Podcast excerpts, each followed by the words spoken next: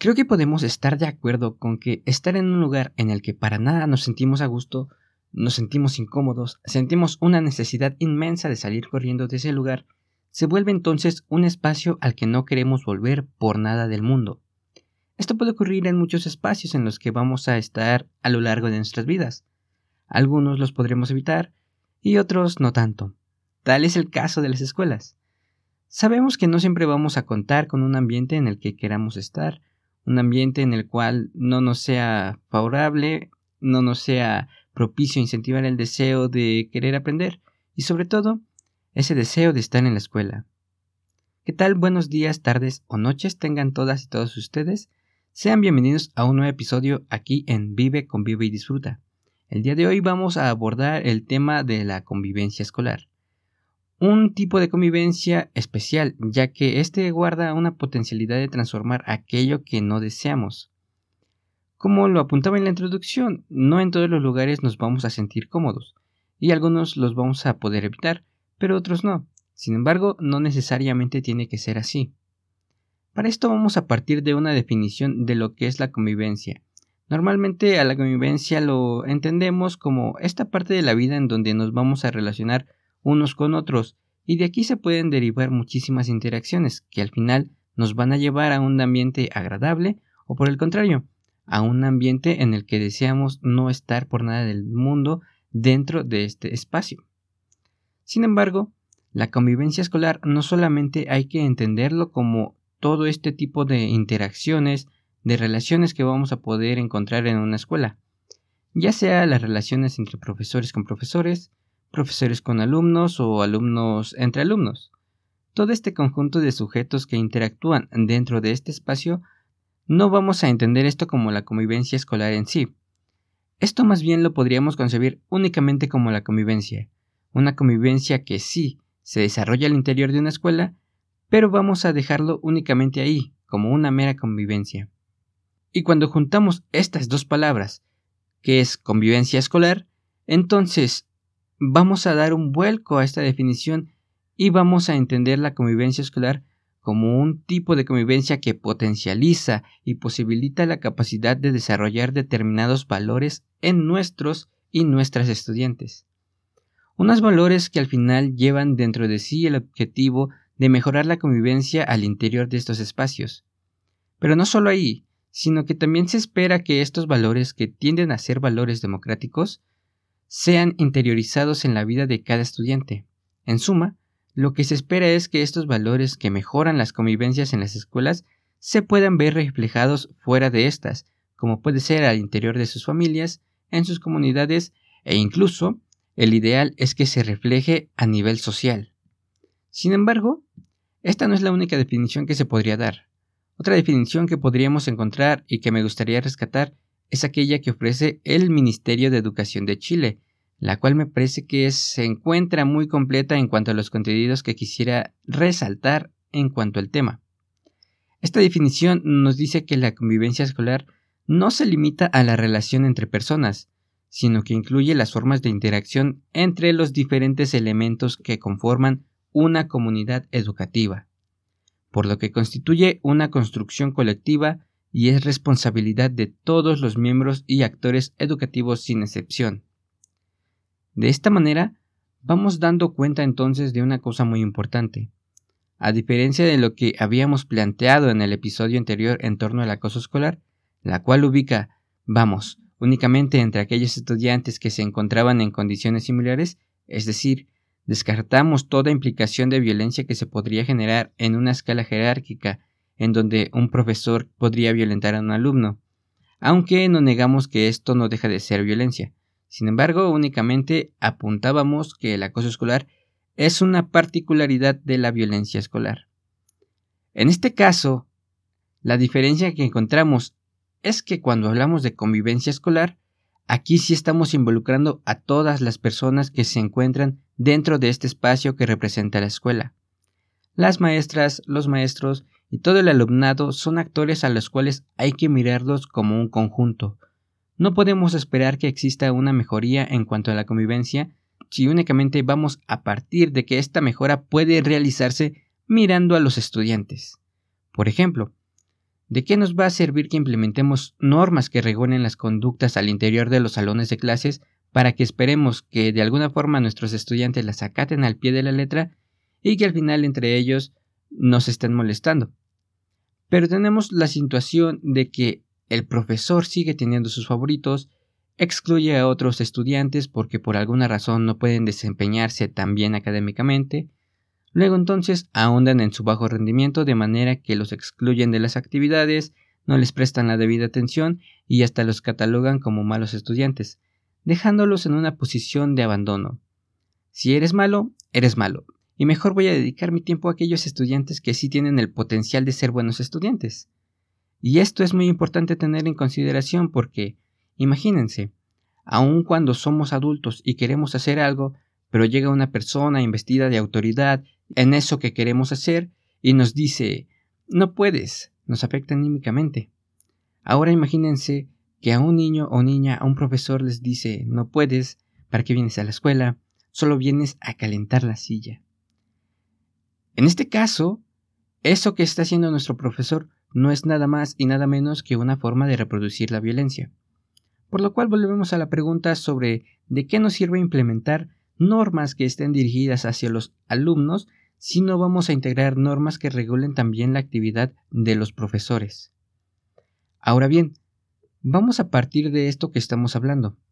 ¿Es suficiente la implementación de normas para que exista una mejora en el ambiente escolar? Si vamos al bote pronto, como se suele decir, mi respuesta es que para nada. Anteriormente, cuando hablábamos un poco sobre el paternalismo, decíamos que parte de lo que implica esto es tratar de imponer un pensamiento en los demás, con la intención de que en algún punto de su madurez alcancen la comprensión. En este sentido, cuando miremos las normas que se van a proponer para regular la convivencia en las aulas, sería conveniente observarlas desde una comprensión inmediata, una comprensión en la que cuando se le diga al estudiantado que deben respetar a sus compañeras y compañeros, entiendan desde un inicio el porqué de esta norma, la cual necesariamente nos va a llevar a plantear el hecho de considerar valores socioafectivos que propicien la empatía entre estudiantes, a fin de que esto también pueda servir para reconocer las diferencias al interior de la escuela. Mientras tanto, al respecto de las maestras y maestros, esto no debe quedarse únicamente en la empatía, sino que debe profundizar más allá de la consideración de las estructuras que atraviesan a sus alumnos. ¿Qué quiero decir con esto?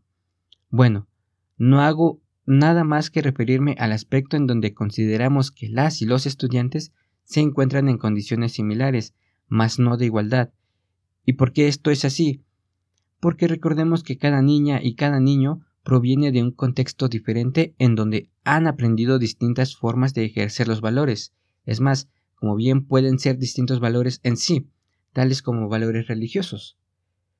Pero también hay otras estructuras que no deben pasar desapercibidas, y estas son las estructuras políticas, estructuras económicas y culturales, que inciden en cada uno de nosotros y, en consecuencia, en el estudiantado.